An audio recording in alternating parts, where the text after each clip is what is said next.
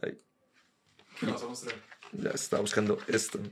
Es que, es que la comunidad del estéreo a mí no me lo resumen nada tanto como esta es un- una revista que sacaron de Soho de la versión del 2016-17 y me encanta esta parte. Yo tenía que es el anuncio de me gustan los Stones, pero me quedo con el Stereo Picnic. O sea, porque claro, muchos apenas vimos que el concierto de los Rolling Stones era el mismo día de que además era el mismo día También Pala. O sea, y claro, y fue una decisión dura de quiero ir al estéreo, quiero ir a, ver a los Rolling Stones, porque son los malditos Rolling Stones. Pero es que ahí también es que uno se da cuenta como, o sea, yo amo los Stones, pero el Esther no solamente es la banda que me gusta, es, es el ambiente, e- es la gente con la que vamos, la gente uno que uno conoce y con la que no fue, sino que se encuentra allá.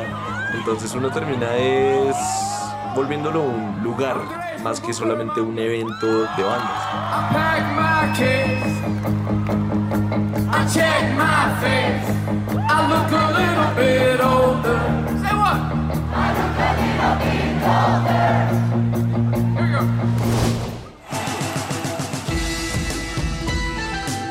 No podemos hablar de un comeback sin saber de dónde venimos y hacia dónde estamos volviendo. Han pasado 17.520 horas, 1.086 días, dos años, que nos han hecho olvidar lo bien que se siente gozarse un festival, la emoción que sentimos mientras nuestra banda o artista favorito sale al escenario, ese gusto culposo de terminar embarrados y hasta empapados, la satisfacción de llegar casi que a las 5 de la mañana a la casa sin asimilar todo lo que acabamos de vivir. Pero saben, la emoción de reencontrarnos lo es todo. Y aunque muchos de nosotros hemos llegado en diferentes momentos a la historia de este mundo distinto, hoy vale la pena recordar, casi que hacer una regresión a ese momento en donde nuestra historia, así como la historia de la música, el entretenimiento y la manera de hacer conciertos en Colombia, de repente se partió en dos. Todo este tiempo pesa y mucho. Casi que sentimos que hemos perdido el tiempo. Como quien dice, los mejores años de nuestra vida. Bienvenidos a esta historia, a la historia de un mundo distinto. Pero vamos por partes. Antes del éxtasis hubo un génesis. sentíamos, no solo nosotros, sino pues varios eh, líderes de, de- del entretenimiento y además una nueva ge- generación de la cual nosotros hacíamos parte, que pues a no todo el mundo le gustaba y no todo el mundo estaba enganchado con la música popular, la música urbana, la música tradicional, que realmente pues es la, la que más se consume en un país como Colombia. Pues en esa época Bogotá era una ciudad en la que no había nada que pues, no había nada que hacerse si uno no bailaba merengue básicamente entonces era de oír a Andrés Carne de Res o ir a bailar merengue por ahí en el 85 no había ningún tipo de oferta como underground o alternativa eh, teníamos como la, la bonita ambición de, de influir nuestra comunidad, de pues, rescatar, de, de meter la idea que había una alternativa y una alternativa fuerte. Para Sergio, Gabriel, Filip, Santiago y Julián, así como para muchos y muchas a principios de los 2000, pasarla bien en un país como el nuestro prácticamente era seguir ese glorioso legado musical que durante muchos años se impregnó en nuestra cultura. La salsa, el merengue, el meneadito y un sinfín de géneros populares eran los protagonistas cada fin de semana. Pero, ¿qué pasaba con los raros?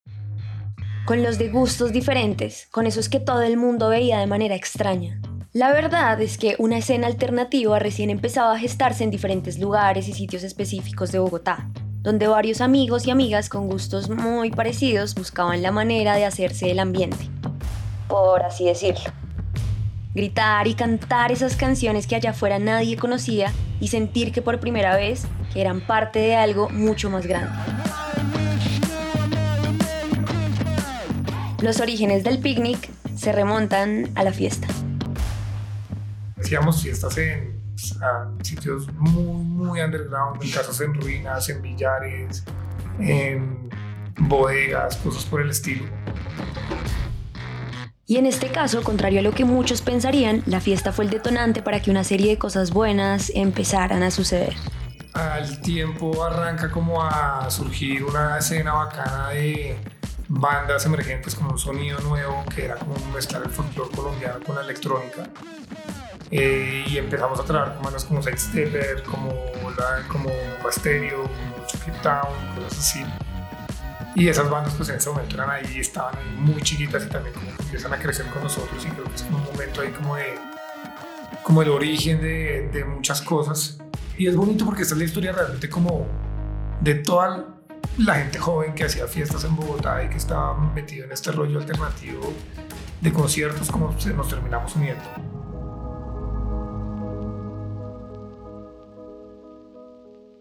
Al mismo tiempo que la fiesta se empezaba a tomar los mismos escenarios cada fin de semana, la posibilidad de tener las canciones de nuestras bandas favoritas en un formato diferente al físico era una realidad. La tecnología había hecho lo suyo, y las puertas hacia nuevos géneros y artistas de todo el mundo parecía inundar nuestros oídos. Y en muy poco tiempo esto hizo que la inquietud y curiosidad por conocer más de eso que a uno le gustaba tanto cada vez fuera más y más grande. Sin embargo... Eran unos tiempos en los que la cultura todavía no estaba muy posicionada, la cultura de ir a conciertos no estaba posicionada, la música alternativa no estaba posicionada, eh, no existían pues, otros festivales, no existían muchas opciones. Todos habíamos vivido festivales por fuera.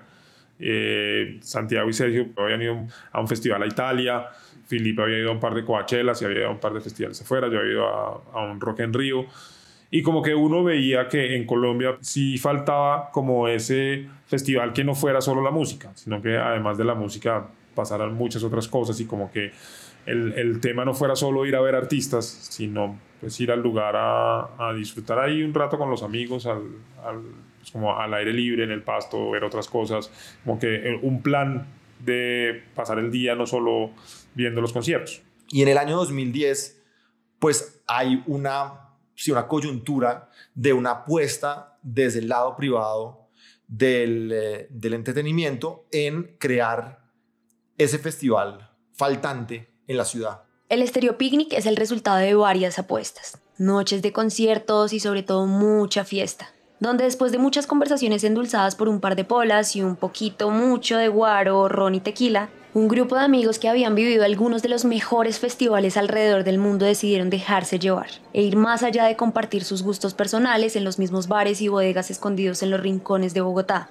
para así poder llevarlos a más personas en la ciudad. Formalizar una historia de amor con la música, en un lugar donde había todo por hacer.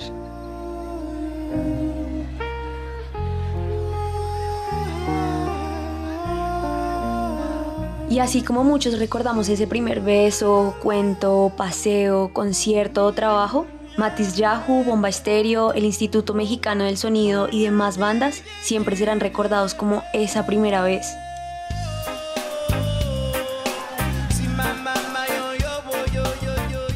Esos primeros artistas que creyeron en el festival que conocemos. El picnic del 2010 era lo más cercano a un sueño uno que recién empezaba y del que nadie se quería despertar. De esos de los que uno se acuerda toda la vida, pero que al fin y al cabo seguía haciendo eso. Un sueño. Nos consolidamos como una realidad de un, de un festival pues, de música eh, privada, eh, que además traíamos artistas de primer nivel, pero estábamos lejos de consolidarnos económicamente. En el primer año perdemos plata, en el segundo año perdemos aún más plata y en el tercer año perdemos aún más plata a un nivel que ya era catastrófico. Veníamos de, de tres años de pérdidas, eh, tres años iniciales, cada vez con más pérdidas y, pues la verdad no, pues no tenía mucho, mucha luz ni mucho sentido seguirle apostando a, un tema que por más que nos gustara, por más que le metiéramos todo el corazón, por más que nos soñáramos con que existiera y amor que le pudiéramos meter a, a lo que nos gusta, pues no se estaba viendo que tuviera una, un norte económico. Y de hecho llegamos a, a, pues, a prácticamente tomar la decisión de nunca más volver a hacer Estéreo Picnic. Hubo una reunión aquí dijimos, no vamos a volver a hacer el festival. Sí, no iban a hacer más Estéreo Picnic. Y aunque hoy en día ya sepamos cuál es el desenlace de esta historia, tienen que saber que pues en las tres primeras ediciones del festival las decisiones eran tomadas más con el corazón que con la cabeza. Y es bien sabido que en la vida esto trae prácticamente nada bueno pero sí quedan los aprendizajes, o por lo menos unas anécdotas ni las hijueputas de sustos que pasaron los organizadores. Eh, Unos puntos de inflexión que marcaron un antes y un después en la visión que se tenía o en lo que se pensaba que podría llegar a ser el festival. Y fue dentro del análisis, o sea, fue como un poco como paralelo dentro del análisis de o sea, qué nos está faltando para que esto realmente pueda tener una última oportunidad, porque así lo veíamos. Se juntó en que pensábamos que quizás sí la, la apuesta era que nos estaba faltando un gran nombre, ¿no? Y apostar increíblemente más dinero aún en, en, en, la cuarta edición comparado con las, con las de antes y ver si lo que nos estaba faltando era un gran nombre meterle más plata a algo que ya se sabía que no estaba dando, mm, pues...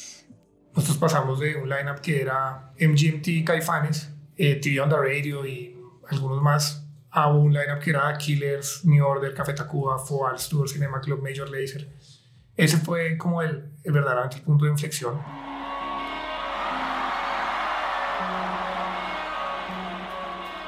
The Killers pues era una banda que en ese momento estaba muy, muy, muy grande y había tenido, ya habían venido una vez a Colombia, le habían muy bien.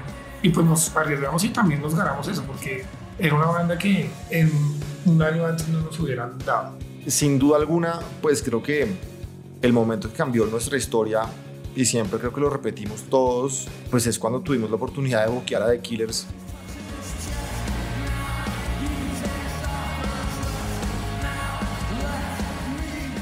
y pues básicamente nos cayó nos cayó pues del cielo el booking no, quiero ser acá más religioso mucho menos sino como del cielo el booking nos cayó. Oigan muchachos The Killers está para para la época que ustedes quieran hacer el festival.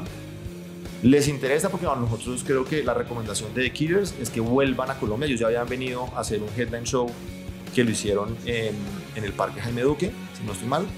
Eh, quieren volver y lo mejor que le puede pasar a Killers es que hagan un festival.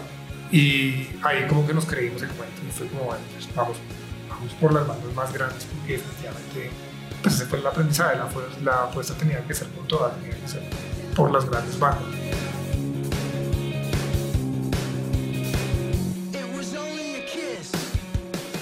El hecho de que bandas como Gorillaz, Arctic Monkeys, New Order o el CD Sound System hayan pasado por varias de las tarimas del picnic solo nos hace pensar que apostarla toda fue la mejor decisión. Y cabe decir que la edición del 2013, la de The Killers, fue la edición donde por primera vez el Festival de Utilidades, dando fe que las posibilidades de cara hacia el futuro eran infinitas.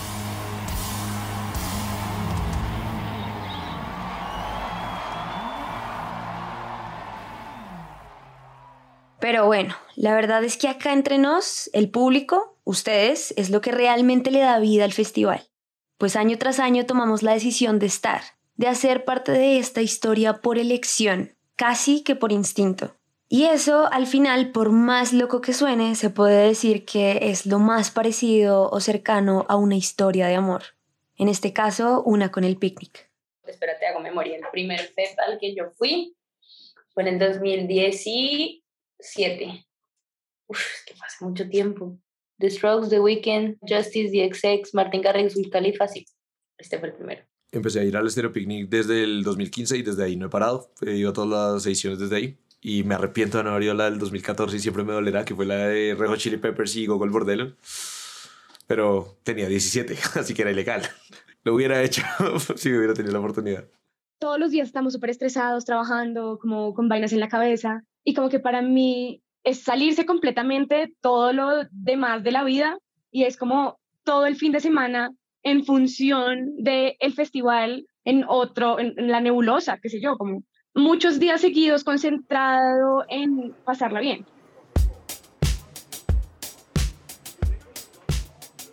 Y sin importar cuántas ediciones hayamos vivido o si hasta el momento aún no lo han hecho, créannos, vale la pena.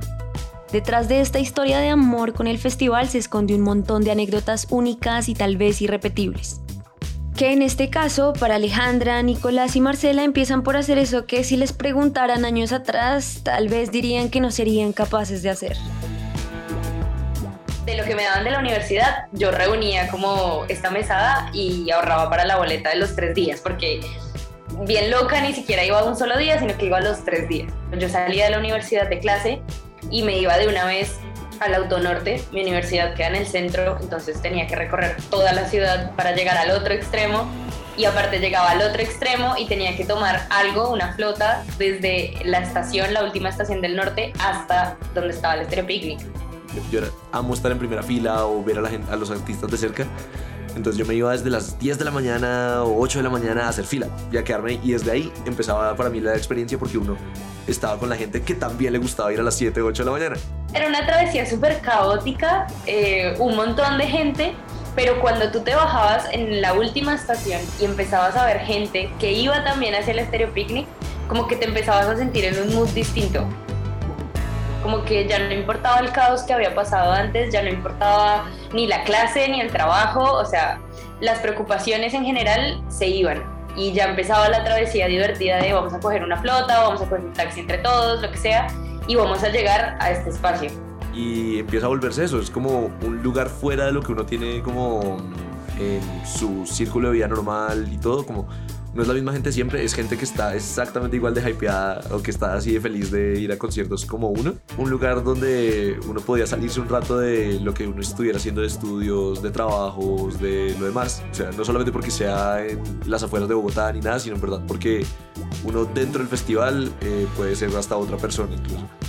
Esto, en pocas palabras, es por lo que muchos asociamos hoy en día al festival. Es ese apodo o eslogan cool y gustoso que le da identidad y sentido a cada uno de los tres días que compartimos, vivimos y sentimos. A veces en marzo, a veces en abril, y que oficialmente desde 2014 llamamos un mundo distinto.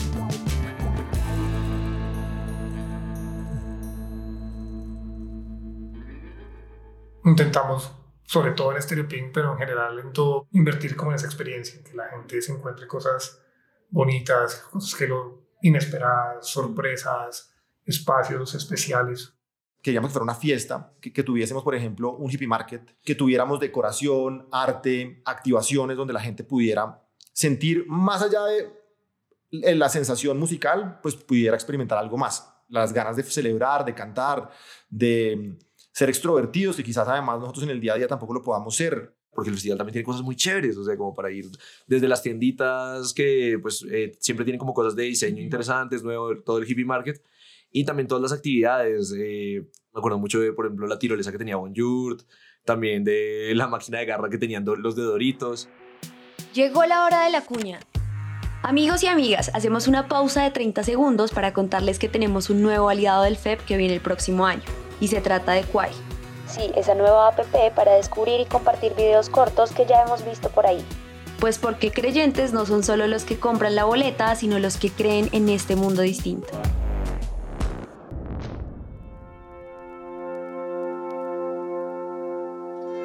no sé, uno se siente muy liberado, ¿sabes? Siente que va a pasar a un espacio donde no hay límite y no se juzga a otros. Entonces es como aquí cada quien puede ser lo que quiere ser sin invadir el espacio del otro, sin irrumpir en la libertad del otro. Es como de verdad un espacio donde sí voy a hacer mis bailes espirituales del año.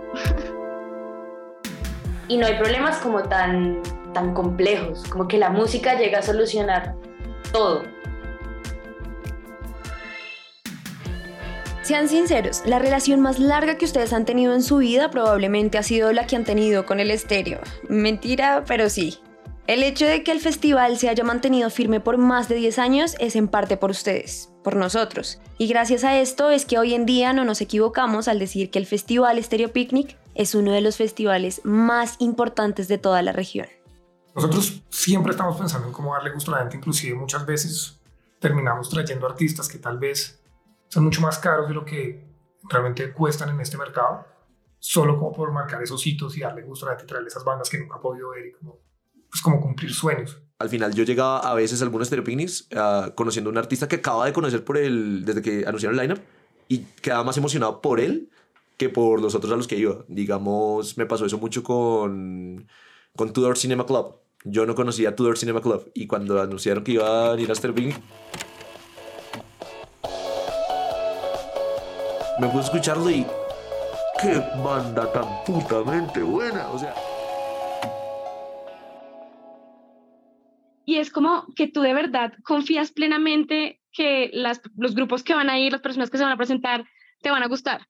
como que confías de verdad en la selección de los artistas. Nosotros somos del público, nosotros vamos aquí a conciertos todo el tiempo, eh, hasta los de las bandas más emergentes locales, ahí estábamos pillando y puede que sea nuestro trabajo, pero también la verdad es que nos gusta y hoy por hoy pues podríamos no hacerlo, pero lo hacemos simplemente porque nos gusta. Entonces eh, tenemos los mismos sueños de la gente y en ese sentido pues es fácil eh, hablar con ellos porque hablamos el mismo lenguaje. Somos muy afortunados de nosotros poder literalmente ser fanáticos de la música y poder tener la responsabilidad de poner la música que en el fondo también nos gusta a nosotros, enfrente de tanta gente que también le gusta y que todos al unísono podamos cantar las canciones, podamos abrazarnos, podamos o, pues empujarnos o bailar. O sea, el objetivo al final de cuentas es que la gente ame Stereo Picnic por encima de los artistas que toquen ahí, que si el próximo festival pues de pronto el lineup no es lo que se está esperando igual vaya, usted sabe que la experiencia va a ser una chimba, se va a encontrar con un montón de, de sorpresas. Eh, y pues la verdad, eso son, pues, son sensaciones bastante mm, fuertes, difíciles de entender y, que termina uno simplemente agradeciendo la fortuna que tiene de, de donde está parado. O sea, un mundo distinto es el Estéreo Picnic, literal. O sea, no te lo podría definir de otra manera. Y después de varios años gozándonos el sol y la lluvia, viendo cada banda y artista, metiéndonos en esa icónica y colorida piscina de pelotas, apoyando lo local en cada stand del hippie market, y participando en los juegos y dinámicas de los patrocinadores, el festival creció a tal punto que en su décima edición entendimos que más allá de pertenecer a un mundo distinto, al final nos convertimos en unos verdaderos creyentes. Ha habido un, copy que hemos usado mucho como una especie de eslogan que se llama o que dice que esta es la religión de nuestros días. A mí me encanta esa frase. Creo que realmente hay pocos, pocas actividades que puedan generar una aglomeración de 50.000 personas para ver a, a cuatro. Eso es un acto para mí pues casi que religioso. Y entonces pues empieza a surgir de todo esto una idea que fuera como pues hacer una religión que se llamaba el y pues, cuyos valores pues, básicamente eran los valores del picnic. Cuando decíamos que estábamos en esta religión del estéreo picnic, se sentía un orgullo y una felicidad y una emoción que era como, pana, qué rico pertenecer a algo, qué rico estar en un mismo mood con un montón de gente que comparte ¿sabes? Como solo una cosa que a todos nos llenaba y nos hacía felices. Siempre se quiere como vibrar con el universo, como, o uno se refiere como mucho al universo cuando yo pienso en mi espiritualidad. Y en estos espacios siento que hay mucha gente que piensa como yo y que de verdad se conecta con el universo y, y es como todo el mundo en sintonía. Crear una religión es un pepazo, la hicieron muy bien. Y, y, pues sin duda, creo que es la, o sea, la campaña sí fue un, un, un, cierre muy bonito a eso que, claro, estábamos celebrando 10 años, pero estábamos celebrando también que de alguna u otra manera habíamos creado una familia. ¿Cuánto llevas en este planeta? Fuiste la persona más joven del planeta el momento que naciste. La primera y la última persona de nuestra historia están unidos por algo más grande que nosotros mismos, algo que no deja de crecer, que estuvo en el inicio de los tiempos y estará en el final. Pero ¿cómo definirlo? ¿Cómo definir eso que está dentro tuyo, adentro mío, adentro de todo? Muy bien, empecemos por el inicio. Volvamos al 5, 6 y 7 de abril del 2019.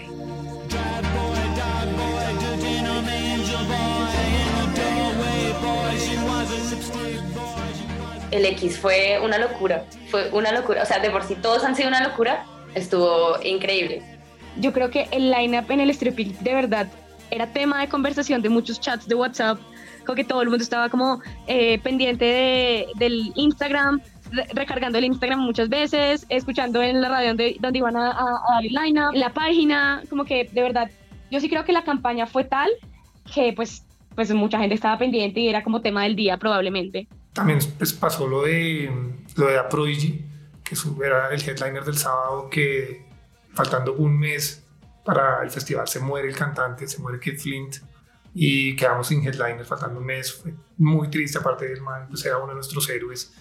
Y pues es una de las bandas que nunca ha venido al país y que soñamos toda la vida contra él. Y se muere y pues quedamos ahí en un limbo, una situación súper dura. Y logramos buquear a Underworld en tiempo récord para que lo reemplacen.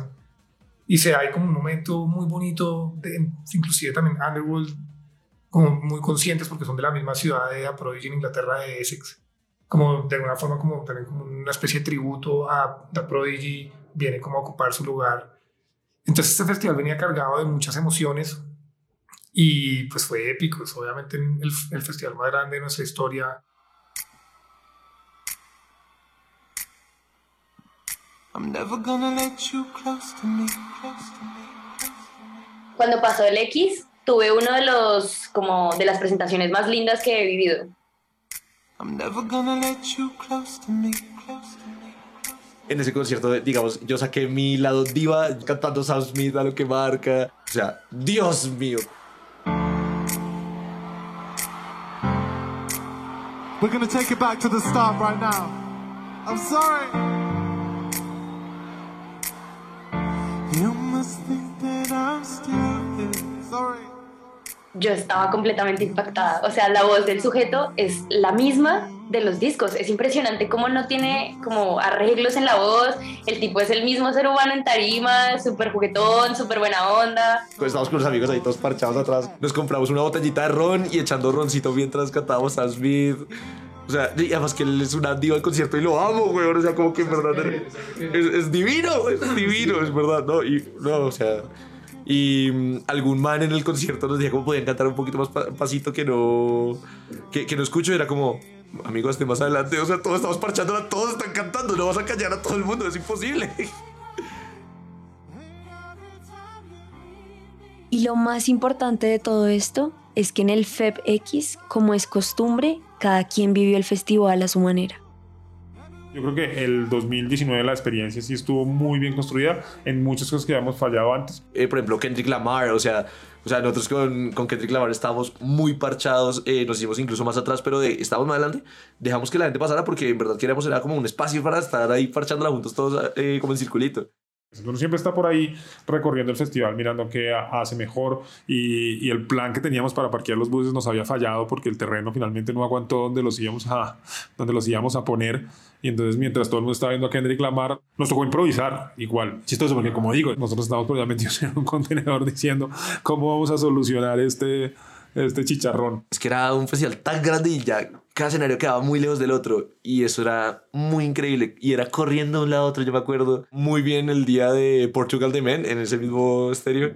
Bam, bam, bam, bam, bam, bam, bam, bam, bam,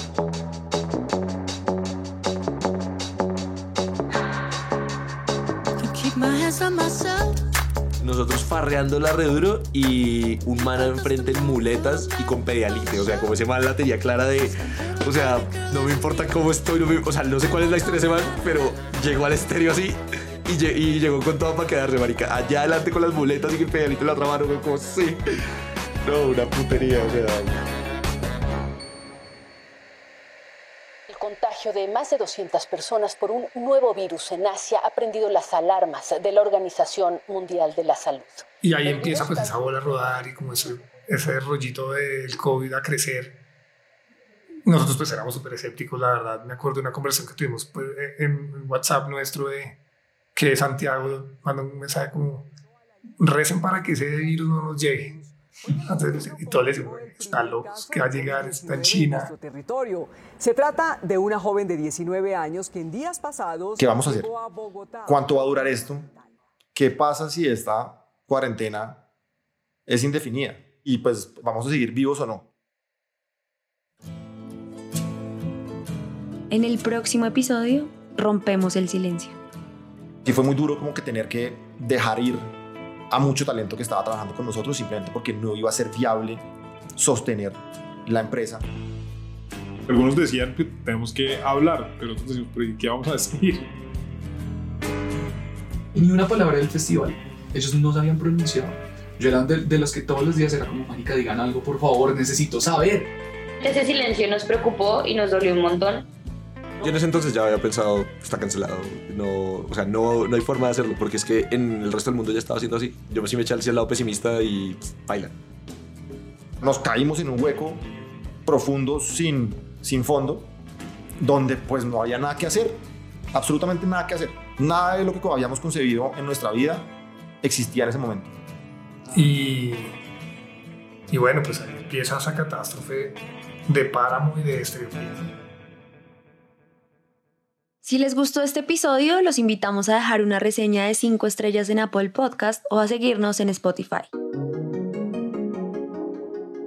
Y al mismo tiempo nos gustaría seguir la conversación y leer sus comentarios sobre este show en el Instagram del Festival Stereo Picnic, arroba Picnic, así como en el de Naranja Media, arroba Naranja Media Pod, con el hashtag Historias de un Mundo Distinto. A Sergio Pavón, Gabriel García, Philip Sigenthaler de Páramo Presenta y a Marcela Daza, Alejandra Sandoval y Nicolás Calderón le damos las gracias por compartirnos sus historias. Este episodio de Historias de un Mundo Distinto fue dirigido y producido por Carlos Bernal y Andrés Guevara, musicalizado por Juan Diego Bernal, los copies y piezas promocionales por Camila León, el trabajo gráfico es realizado por Luisa Ríos. Esta es una coproducción entre Páramo Presenta y Naranja Media. Yo soy Nati Dárraga y nos vemos en un próximo episodio.